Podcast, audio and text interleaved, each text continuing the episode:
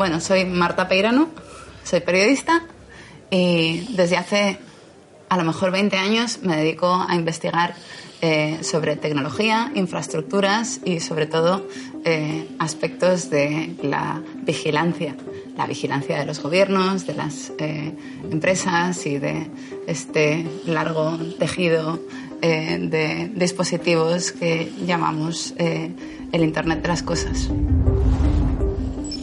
Pues yo empecé como repelente niño Vicente hacia los 15, 16 años y vete tú a saber por qué, me gustó más y más y seguí estudiando hasta el día de hoy. ¿Que qué soy ahora? El precipitado de un perro verde que se tira, pues eso, 13, 15 horas diarias, sintiendo mucha curiosidad por todo menos lo que sea yo, mi círculo familiar. Entonces, claro, si pones 70 años multiplicado por 13 horas diarias de atender todo lo que no sea tu ombligo, los likes que te ponen, por ejemplo, a tu foto, entonces sale un tío así como yo. Bueno, ni tan mal. No sé, no sé si está bien o mal, ha salido una cosa un poco rara. Vamos Quiero a ver decir, en el sentido de que no, acaba, no acabo de encontrar parecidos. Acabo de encontrar gente que se me parezca mucho. Me gustaría, serían colegas, serían romper la soledad. Tan solo no. Siempre he estado muy solo. Extremadamente solo, no te imaginas. Antonio, ¿abro el sobre? Pues parece que es obligatorio. Obligatorio. Vamos allá. La pregunta es, ¿quién decide la verdad? Pues mira, verdad sea, viene de alece, una palabra griega. A es una partícula privativa como la de inmóvil o inverosímil. Y lez, leceia. ¿Qué quiere decir eso? Lezos, el olvido. Del olvido viene el río Leteo, que es el que hay que cruzar para llegar al Tártaro. ¿Qué es la verdad? El desvelamiento, quitarle el velo. El velo principal es el olvido. La verdad, recordar, Desolvidar. desolvidar, muy bien. Eso, a- así está en Parménides, en el poema de Parménides. Pero Luego entonces también verdad- tienes veritas en latín, eh, eh, pero no tiene misma profundidad de significado. El significado griego es espectacular. O sea, eso quiere decir que la verdad está siempre y en todas partes. Lo que hay que quitarle el velo que de olvido que la cubría. Pero entonces los periodistas trabajan con otro tipo de verdad, porque lo- el velo que tienen que quitar es otro, ¿no? Bueno, cada, hay periodistas de un tipo y de otro. Es como se llama medios de comunicación, lo que en buena medida deberíamos llamar medios de indoctrinación, y parten unos y otros de o bien una propaganda, pagada o no pagada, o bien de fidelidad a una ideología. Eh, eh, Entonces, claro, la información se reduce a mínimos y la adoctrinación a máximos. Pero ¿y si los periódicos son medios de indoctrinación, eh, ¿cómo podemos describir a las plataformas digitales que se utilizan para manipular personas? Que utilizan Eh, las noticias. ¿Como, como cuáles plataformas? Pues por ejemplo Facebook, como por ejemplo Ah, las redes. Exacto. Bueno, no son las redes, son unas plataformas que están dentro de las redes. Bueno, a ver, el señor este que inventó Facebook es un hacha y tiene no sé qué cantidad de usuarios, es un bestia el tío, ¿no? 2.360 millones. Everyone has a sense of purpose. Purpose is that feeling that you are a part of something bigger than yourself, that you are needed, and that you have something better ahead to work for. Purpose is what creates true happiness. Lo veo de bestia. ¿Y el de Twitter? Y el de Twitter no sé cuántos millones tiene, Yo tiene menos tampoco, millones. pero debe tener un Pero muchos. ¿no? No, yo estoy muy contento con eso. Mi propia vida ha sido la demostración de que Internet, que como sabes, el lenguaje HTML, que es lo que le faltaba al final, lo regaló Tim Berners-Lee, este, este gran informático. Podía haber cobrado ahí una fortuna, imagínate un canon. Pues no, Berners-Lee lo regaló y Berners-Lee fue el jefe del equipo que informatizó los datos del CERN, de ese gran donut que montaba ahí en los alrededores de Ginebra y necesitaban una cosa informática que capturase y cristalizase los datos de las colisiones a altas energías que se provocan ahí. Internet es lo más grande que nunca, el regalo más grande que la humanidad ha recibido. Clausura la distancia, reduce la distancia a la distancia sentimental. Los paquetes audiovisuales de alta calidad viajan a la velocidad de la luz. La persona que use su móvil, no para mirar los likes de su foto, sino para mirar cualquier otra cosa, es un sabio muy superior a Aristóteles. Depende de su paciencia, pero ahí está todo. Y claro, estos instrumentos que son las redes, en particular Twitter y, y Facebook, a mí me han salvado la vida porque a mí me odiaban de siempre el PP y de siempre el PSOE. A partir de cierta época, cuando me, Pedro J me dio mucho más dinero por empezar a escribir en el mundo y ya, claro, para el país me constituía un monstruo innombrable. Gracias a las redes volví a existir.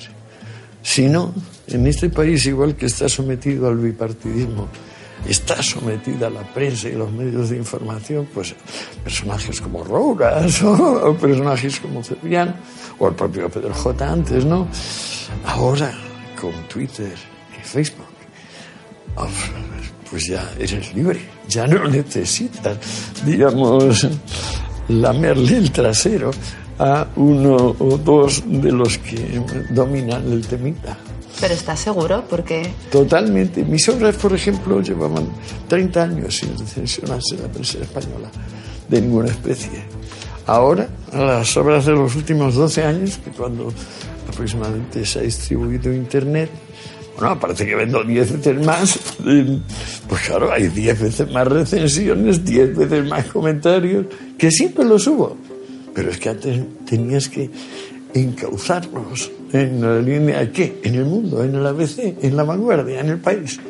Pero entonces tú piensas que había más manipulación en los medios tradicionales de la que hay en los... Mil veces más, o un millón de veces más. Pero ¿y, eh, cómo procesas entonces eh, las, las eh, campañas políticas que se hacen dentro de las redes sociales, que solamente las ve un grupo de personas y que están diseñadas para ese grupo de personas? Bueno, eso es como las personas que, por ejemplo, no quieren dejarle el ordenador al informático porque piensa que el informático va a mirar fotos, por ejemplo, que tiene su ordenador. Se dan una enorme importancia a estas personas. Creen que interesan mucho a terceros. A mí me da igual, yo no tengo secretos, nunca los tuve. Igual pasa con mi ordenata. No me importa nada. Cada vez que me dicen eh, Assange o aquel otro parecido a Assange, oiga, que usted puede espiarle. Y digo, no creo que tenga importancia suficiente para que me espíen. Pero sobre todo no sé si usted, Assange, yo no tengo secretos. Que miren lo que quieran. Pero esto es lo que ha dicho siempre la Stasi. Si no estás haciendo nada malo, ¿para qué, ¿para qué te vas a preocupar? Ah, y tenemos entonces que judear a partir de lo que fue una institución breve de Alemania Oriental en los destinos de la humanidad hace 10.000 años. No, pero un poco el argumento, ¿no? Que tú tengas algo que ocultar no significa que hayas hecho algo malo. Claro que no. Por supuesto, pero que digamos aparezca la Stasi como un personaje, eso es el fosfeno que digo yo de Sánchez. Pero tú lo has citado sin querer. ¿A la Stasi? Claro. ¿Por qué la he citado? Porque si no tienes nada que ocultar, entonces no tienes nada que temer. Recuerda, repasaremos este vídeo y verás que yo no digo eso, lo dices tú. Ok. Entonces tú, eh, vamos a volver al tema de la verdad. Cuando, cuando me dices que los periódicos tradicionales, ¿no? por separarlo un poco de las plataformas digitales... Que antes de Internet la información estaba todavía mucho más controlada que ahora. No, todavía, un millón de veces más controlada. Pero entonces la verdad, quiero decir, el concepto, yo por ejemplo pienso en el... Ya hemos definido la verdad como el desvelamiento. Pero el desvelamiento, el, des, el desolvido. Eso, también. El desvelamiento traduce Heidegger, pero me gusta desolvido.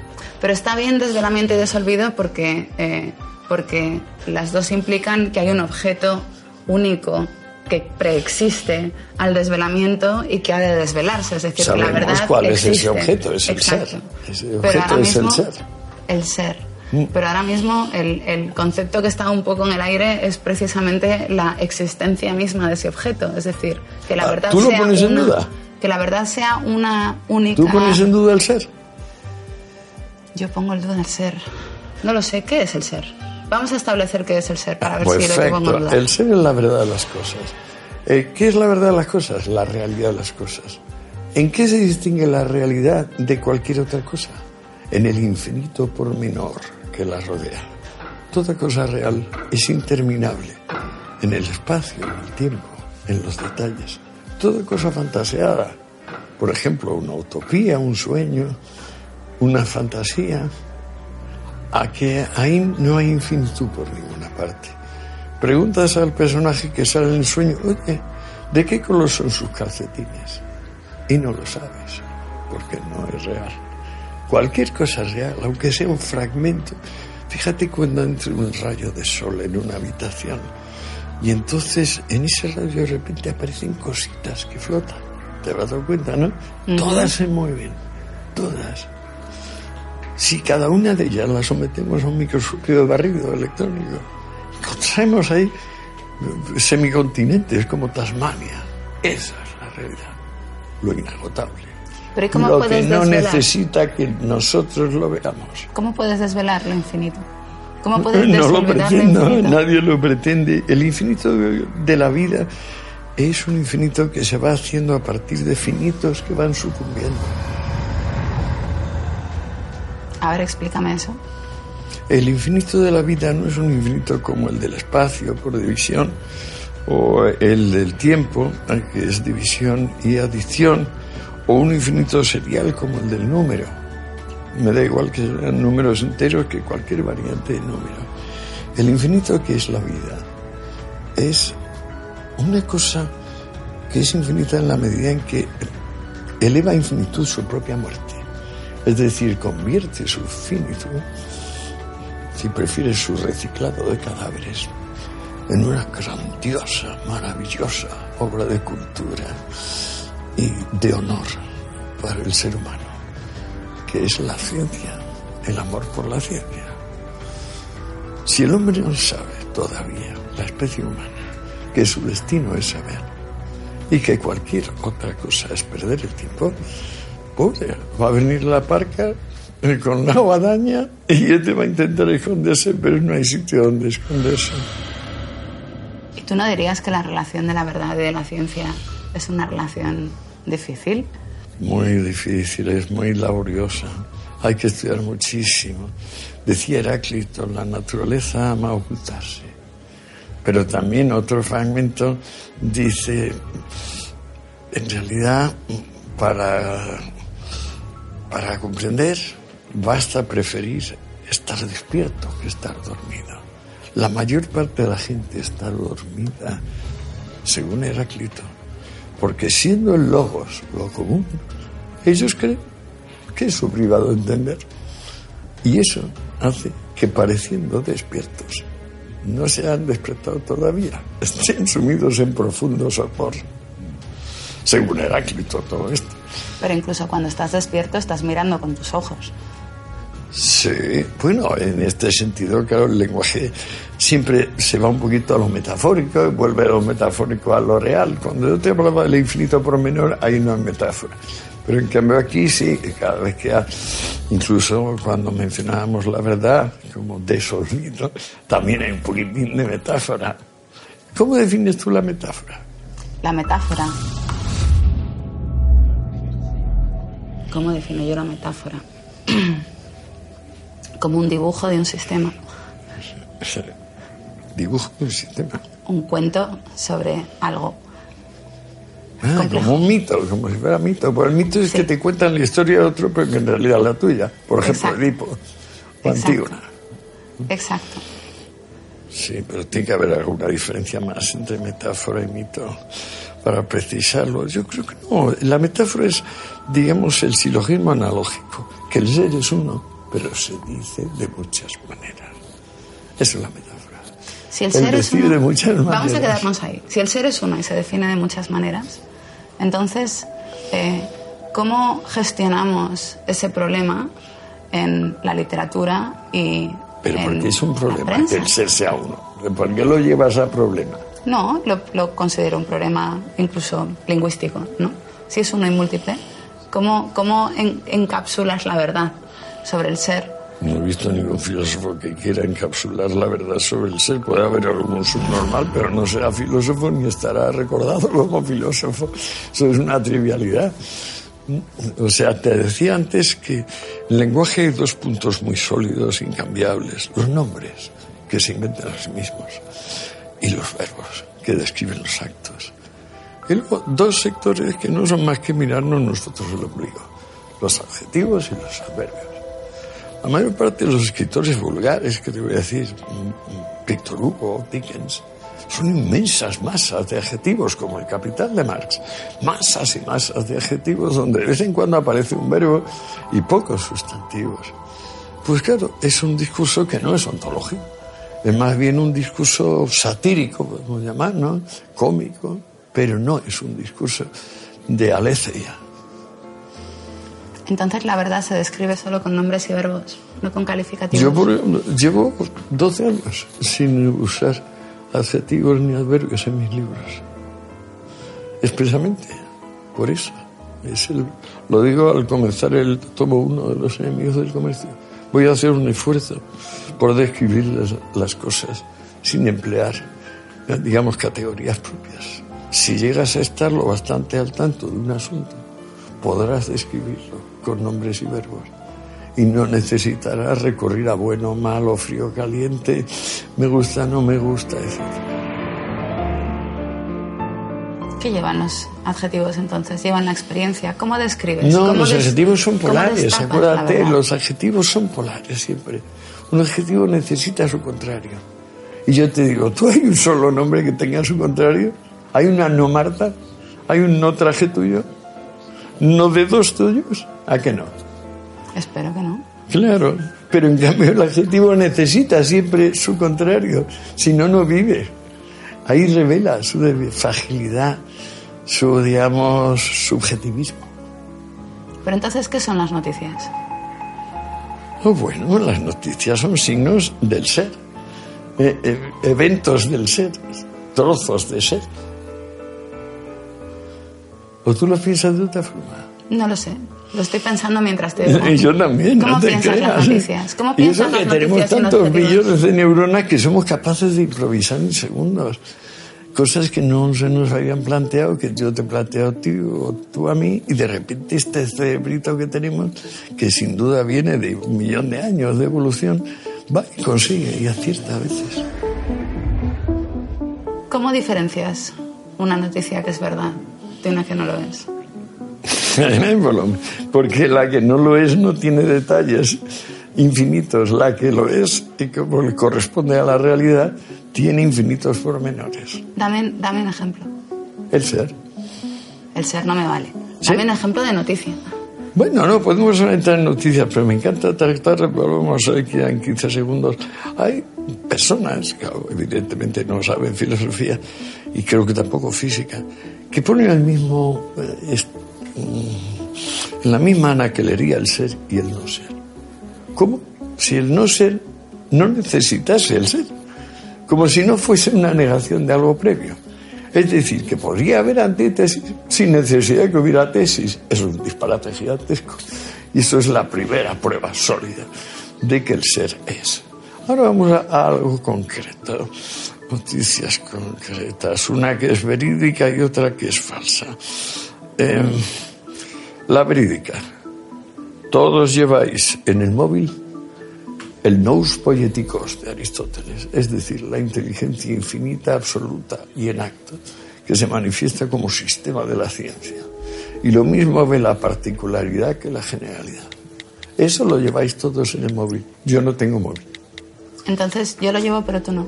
Yo lo que tengo es una ordenata y me paso el día mirando la pantalla y dándole al teclado. Antes me pasaba el día leyendo, pero esto, la pantalla es de locura. ¿Te acuerdas que te contaba que anoche estaba viendo a Attenborough y leyendo al tiempo Plotino? Como Plotino era tan coñazo. Para de, compensar. de repente pues veía 10 minutos de Tasmania según Attenborough y así, digamos, cargaba las pilas. One of the things Darwin's work has taught us is that we break nature's connections at our peril. Yet, break them we do at ever greater speed. The impacts of our growing population and our consumption now directly threaten our own future. Este ejemplo que me has dado no sé si es una noticia. Ah, pues vamos a- Lo del móvil no es una noticia. Que lleváis el mundo entero, todos los que tenéis móvil, ¿no te parece una noticia? Es que Yo no creo sé que si, el notición no sé si, no sé si es una noticia, pero desde luego no sé si es verdad. Es el ah, ¿qué crees que no? El móvil, que tú mirando el móvil, digamos, 15 horas al día dentro de 20 años, si tu tema era, por ejemplo, eh, geología, ¿no eres ahora la máxima experta mundial? Si hubiera dedicado 20 años a estudiar toda la información Con lo de que tienes en tu teléfono. a la que tengo acceso a través de mi móvil. ¿Eh? Sí, probablemente. Pues no es un notición, es porque antes teníamos que ir de bibliotecas y hacernos amigos de bibliotecarios, irnos a Simancas y a Burgos, ya no sé dónde, suplicar que nos diera unos libros polvorientos que muchas veces no los tenían. Pero entonces, por simple lógica, si esto que tú acabas de decir es verdad, y efectivamente eh, el acceso al móvil me puede hacer una, una eh, super experta en geología. ¿cómo es posible que después de 15 años de abuso eh, de móvil por parte de las masas no tengamos expertos en geología? Es, Alrededor nuestro. es evidente, decía Spinoza, que eh, eh, lo virtuoso es tan sublime como raro, lo dice en la ética. Eh, Seva, el gran filósofo, uno del siglo XX, el seminario aquel que tenía en París, donde iba y Levi-Strauss, y Bataille, y Lacan, y todos los que luego han medrado, y decía en el 37, se acabó la dialéctica del amo y el siervo. La técnica ha llegado a tal nivel que ya el amo ha sido vencido por el siervo, se ha instaurado la igualdad jurídica en gran parte del mundo en todo el mundo. Ahora lo que pasa es que los seres humanos, propiamente humanos, se van a constituir en celadores y directores del inmenso zoológico confortable, donde la humanidad ha decidido instalarse. Es decir, los que usan el móvil para todo menos informarse de cosas distintas de su ombligo. Pero eso implicaría que esas personas usan el móvil para gestionar algo, cuando en realidad lo que pasa es que el móvil les está gestionando a ellos. No en mi caso, pero sí que lo veo Pero por tú mis no tienes hijos. móvil, ¿cómo va a ser tu Claro, caso? No, no, pero bueno, aunque lo tuviese, quiero decir, me da muchísima pena. ver que te subes al autobús y las personas están mirando la pantalla. Pero dices, claro, están estudiando geología. Geología. ¿Qué va? Pobrecitos. Ahí demuestran una vez más su cortedad. O sea, no salen de un corazoncito, de un ego pequeño. Son como los niños que se aburren sin parar porque no saben hacer nada con pericia. Y entonces dices, ¡ay, me aburro, me aburro! Entonces este ejemplo de noticia que me has dado es casi desinformación, porque es un ejemplo de noticia que lleva a pensar que la proliferación y el uso continuado de los móviles llevaría a un conocimiento infinito del universo. Y Claro. sin embargo, no es verdad. ¿Por qué? No lo sé. No, a lo mejor mí porque no me- es verdad. Mira, si yo iba a tener móvil cuando empecé a ser repelente Vicente, eh, niño Vicente a los 16, es decir, a- ahora a 60 y pico años, yo sabría 100 veces más de lo que sé. 100. Porque, claro, el confort de la consulta a través del móvil o del ordenador es máximo. Y la persona que vamos a ver, la persona que quiere desolvidar, como dices tú, pues ¿qué más quiere? Y ahora que haya muchas personas que no han salido del estatus infantil y que siguen aburriéndose, pues claro. Y además, cada vez más, se aburren cada vez más. Y cada vez más miran el móvil y a ver cuántos likes mi foto. Pobrecitos, allá ellos, pues, se lo guisan y se lo comen. A lo mejor se me ocurre que cuando estás mirando el móvil, a pesar de que tienes la opción de convertirte en un genio de la geografía, pasan otras cosas que no pasan, por ejemplo, cuando estás leyendo un periódico de papel o un libro. Ah, tú lo ves distinto. O sea, tú en el autobús, con, como los que ahora van mirando el móvil, hay otro que iba mirando el periódico un libro y tú lo ves distinto. Sí, lo veo distinto. ¿Y por qué? Pues porque el móvil está diseñado para distraerte, para distraerte de manera eh, continuada y deliberada y persistente para que tú no apartes ni tus dedos ni tus ojos del dispositivo, eh, mientras que el periódico y el libro están diseñados para contarte una serie de historias. Tienen recursos completamente distintos. O sea que en el móvil hay algún tipo de elemento que intenta que el ser humano sea menos de lo que es. No sé si menos de lo que es. Es posible que la consecuencia sea que el ser humano se convierta en algo menos de lo que es. Los mismos Pero por sí lo decían, mismo o porque el móvil u otro tipo de maniobras de terceros le degradan. El problema con el móvil es que ahora mismo está dominado por una serie de empresas cuyo principal objetivo es que eh, los usuarios pasen el mayor tiempo posible mirando el móvil. Y la manera de hacerlo han descubierto a través de algoritmos de inteligencia artificial no es contarles cosas importantes, sino eh, entretenerles eh, con, con estrategias que son básicamente idénticas a las de una Propaganda. máquina tragaperras. No, propaganda. La palabra No, es la propaganda. propaganda es contenido. Tú antes has dicho... No, me contenido, ¿qué dices? Hombre, cuando se crea el Agitprop, ¿qué va a ser contenido? Propaganda. Propaganda es conseguir que la gente se haga automáticamente lo que antes hacían después de reflexionar. Pero eso sí Acuérdate, Lenin, periódico. definición textual. No, no, no. Propaganda es justamente apacentar. ¿Tú dirías? Totalmente. Es ¿Y lo por qué que lo la digo yo, lo dice enfadada? Lenin y lo dicen los estatutos de la Agitprop. Pero no tenían móvil. ¿Y qué tiene que ver? Pues porque para el móvil... O sea que según tú la propaganda empezó con el móvil. no. Ah. Estoy diciendo No, que la, propaganda en el móvil es una cosa distinta Que en el periódico. que en el periódico. Joder, Pues sí, hay las finonías. es muy hilar fino. Bueno, la verdad lo veo un poquito anodino e irrelevante. Esa diferencia puede existir, pero es un poco como la, de- la diferencia del grosor de un pelo y otro. O sea que es- siempre es poquito. Se mide en, de- en micromilímetros lo de los pelos. Eh, Yo no creo que sean distintos. Eh, o sea, Fíjate perdón. que si tú decías que el mismo móvil te permite ser un geólogo eminente o un tonto del- de, de donde sabemos, pues entonces le atribuimos la responsabilidad al móvil o Pero a la no persona. eso lo decías tú. No, por eso te, te lo pregunto, le atribuimos la responsabilidad de que algunas personas sean, pues bueno, rematadamente eh, adictas de Telecinco, cuando pueden ver National Geographic y otros 300 canales, van y ponen siempre Telecinco. Entonces dices, bueno, tiene que haber alguien maligno que ha decidido que esta persona que podría obtener noticias frescas y abundantísimas del mundo se reduzca a saber lo que le pasa a esta señora Isabel Estrada o como se llame esta que no sé yo es que nunca veo esos canales. Tengo la fortuna de que desde el 3 al 8 nunca los pongo. Jamás. Pero luego veo que hasta un hijo mío se ha dormido y está puesto uno de esos canales abominables. Eh, yo no sé por qué el personal ve eso, porque puede ver todos los demás. Es perfectamente libre. Creo que nunca ha sido más libre el ser humano que desde que apareció Internet. Esto ha sido un obsequio a la humanidad tan grande como el descubrimiento del fuego, solo que más. Pero quizá faltan dos, tres generaciones para asimilarlo.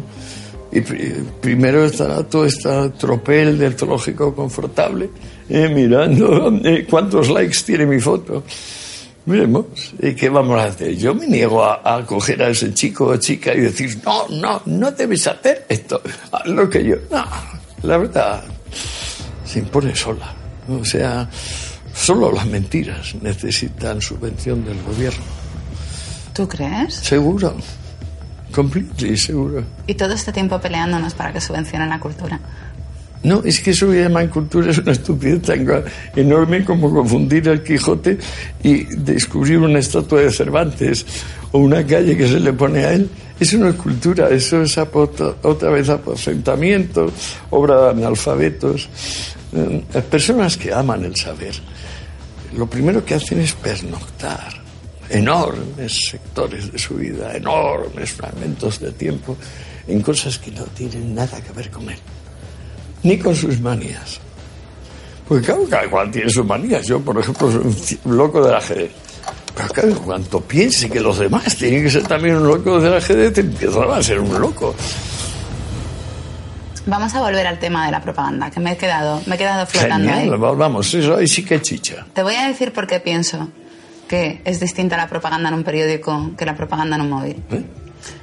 La diferencia es que antes, cuando tú, hace 20 años, o 30 o 50, cuando tú hacías propaganda, tenías que hacer un solo mensaje para todo el país. Tu propaganda podía estar en la radio todo el rato, podía estar en las marquesinas, podía estar en la tele, podía estar en, en las calles, pero era la misma propaganda para todo el país. Todo el mundo veía la misma. El Instituto de Crédito Oficial lanza una nueva emisión de bonos ICO, tan buenos como siempre. Fíjese qué condiciones. 9,25% de interés y con una desgrabación del 15%. Además le ofrece la garantía de más de 10 emisiones en los últimos seis años y la seguridad de un organismo oficial. Suscriba Bonos ICO ahora. Tan bonos como siempre. Internet te permite, y concretamente el móvil te permite, que tú hagas una propaganda distinta para grupos distintos de personas. Y pueden ser propagandas contradictorias, porque unas las ven y otros no las ven. No, yo por ejemplo tiraba Mundo Obrero, pero también había los de Falange que tiraban, pues no sé, eh, el requeteo, el cara al sol. Eh, y también había, pues, digamos, el periódico del régimen, que era la Arriba, eh, o El Pueblo, eran los periódicos entonces del régimen, que también lanzaban. hablábamos de lo mismo pero el que el de Falange que estaba ya medio perseguido por el régimen cuando llegó el Opus al final, a mediados de los 50 Falange empezó a estar mal vista. Bueno, esos son detallitos de la historia de España, ¿no? Y bueno, eh, había también diferentes, la realidad siempre tiene muchas aristas, muchos puntos de vista. Ahora se ha generalizado desde la posverdad y desde esto que ha venido con desde Althusser, Foucault, eh, Derrida, ha venido la idea del relativismo como si al haber muchas perspectivas se desdibujase aquella cosa que se ve desde las perspectivas. Ya Sócrates aclaró todo lo contrario. Es decir, que cuanto más puntos de vista tenga una cosa, más definida está la cosa. Luego vino Einstein en el 6, en la formulación de la teoría de la relatividad especial, y ya lo dejé prácticamente en términos matemáticos. Y resulta que, claro, si tú te sitúas en cada punto de observación, tú ves exactamente lo mismo. Lo que pasa es que hay indefinidos puntos de observación. ¿Qué hace que haya indefinidos puntos de observación? Enriquece el objeto. Le dota de muchas más capas, perfiles, pormenores, matices. Eso es lo que ha venido con Internet. Pero ¿qué pasa cuando esos puntos de observación no están comunicados entre ellos? Ah, mejor, ¿no? Si estuvieran comunicados todos estarían... Alguien mandaría y diría se va a saber esto y no se va a saber lo otro. No, porque lo que tú estás diciendo es que una visión colectiva de la realidad define la realidad. No, con más precisión. Gracias a Dios no, gracias a Dios eh, el perspectivismo es una realidad física. Fíjate la diferencia entre mundo físico y mundo metafísico. Mundo metafísico es justamente ese, por ejemplo, el cielo. Dices, oiga, ¿en el cielo qué temperatura hay? Ah, ya le pones un pequeño problema al teólogo. Pero en cambio tú le preguntas al astrónomo o al astronauta, ¿qué temperatura hay a 140 kilómetros de la Tierra? Te lo fijan décimas de grado cierto, sabiendo que la temperatura es un consenso. Entre físico y metafísico, entre real y fantástico. Exacto. Entre yo y lo demás. Pero entonces ya no es verdad. El yo es verdad, pero es una verdad pequeñita. Es como el zoológico. Es decir, es confortable, pero es zoológico. Un zoológico de la verdad. Un zoológico del ser. Sí. Las personas que no se han dado cuenta que el no ser siempre viene después del ser, esos están en problemas, pero son muy abundantes. Empezaron creyendo el demonio, que es justamente lo contrario de Dios. Esa es la definición del demonio. El ángel rebelde, por un lado, Dios es un ángel no rebelde, Dios es el ángel de los ángeles. Pues el, el no Dios y luego de ahí han salido entes negativos, como te decía, a que no hay una no Marta. Y en cambio, a que no hay frío sin calor. A que no hay bueno sin malo. Esa es la diferencia. Entonces, en este, en este contexto del que estamos hablando, ¿cómo podemos contar la verdad? Estudiando. La condición para contar la verdad es llegar a ella. Para llegar a la verdad hay que darte cuenta que estabas equivocado. Porque nadie nunca por fantasía. No hay ciencia infusa. Yo sé que la tenía Adán y Eva, pero no, no, se ha confirmado. La verdad hay que buscarla. Y hay que buscarla humildemente. Pero ¿qué pasa cuando todos y cada uno de los miembros de la población eh, encuentran la verdad y resulta que es una distinta para cada uno? Puede ser bien, puede ser mal, pero... mentira? No, no, no, eso no cambia nada. Si hay estudios eh, o sea, si tú te das cuenta que nadie nunca tiene una idea adecuada de algo, hasta detenerse en ello, en el espacio y en el tiempo, pernoctar allí, olvidarse de sí mismo y dejar que eso que estábamos atendiendo se exponga a sí mismo, todo va fantástico. Te sale un megacuadro, una sinfonía, un tratado filosófico del otro se lo lleva el viento. Todas esas cosas que dices son la verdad. El cuadro, Sospecho que una sinfonía y un buen cuadro son verdaderos, ¿sí? Pero en el más alto sentido de la palabra. Quiero decir, contienen tal riqueza de ser que eh, las personas pues lo admiran, lo buscan por sí mismas. Tú fíjate qué diferencia el arte que vino a partir de Lenin, que es un arte subvencionado, la vanguardia, donde hay que aprender, porque si no, de primeras buenas a primeras no te gusta ni la música experimental, ni la poesía experimental, ni la pintura experimental, ni nada. Pero entonces viene un mundo de expertos, eh, galeristas, museístas, y te dicen, no, esto sí parece una chorrada. Eh, pero no, que es muy importante este autor o esta autora, no sé qué, y te lo cuentan. Dice, hombre, que es la primera vez en la historia del arte y la música que me lo tienen que contar. O, por ejemplo, en caso de las drogas, genial. Por, por ejemplo, es como opinar de las drogas solo se puede opinar si no las has tomado. Entonces dice, ah, fantástico, la crítica de música la vamos a hacer con sordos. La crítica de arte con ciegos. Seguimos adelante, todo va perfecto. Bueno, hay dos maneras de describir las drogas, ¿no?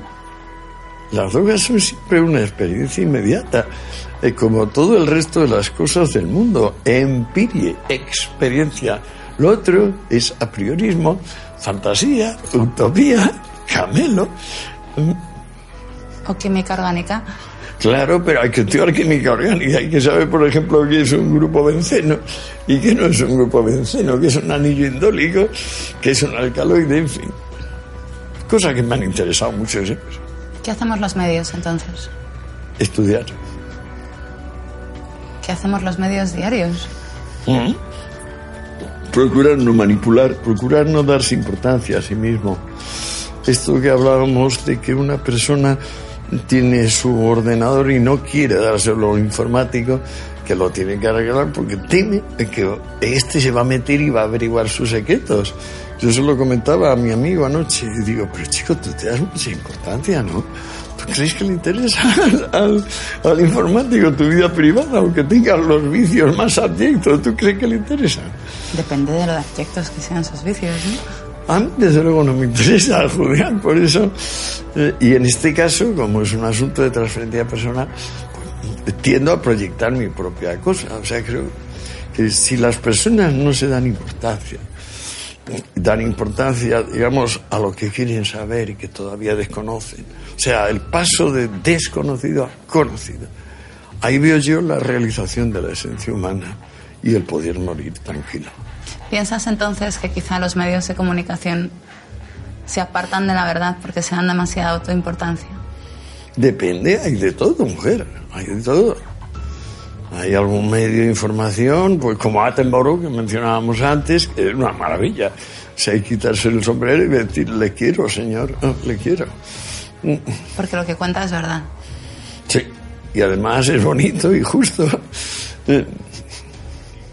Él siempre está hablando de lo que espontáneamente se autoorganiza y surge, como el demonio de Tasmania o el autor ornitorrinco, o esos árboles, como decía Temboro anoche que lo estaba viendo, 140 metros un árbol. ¡Buah!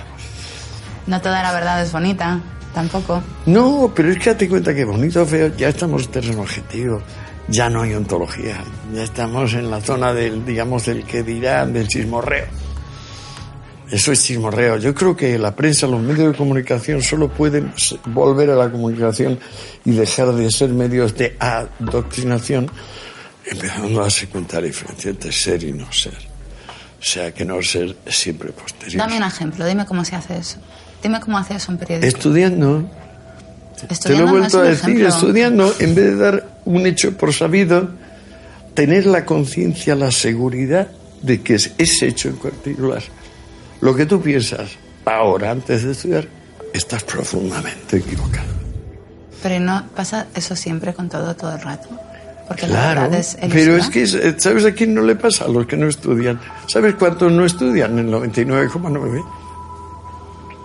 ¿Tú estudias? ya no lo sé. Me da miedo contestarte. Muy interesante charla. Me gusta.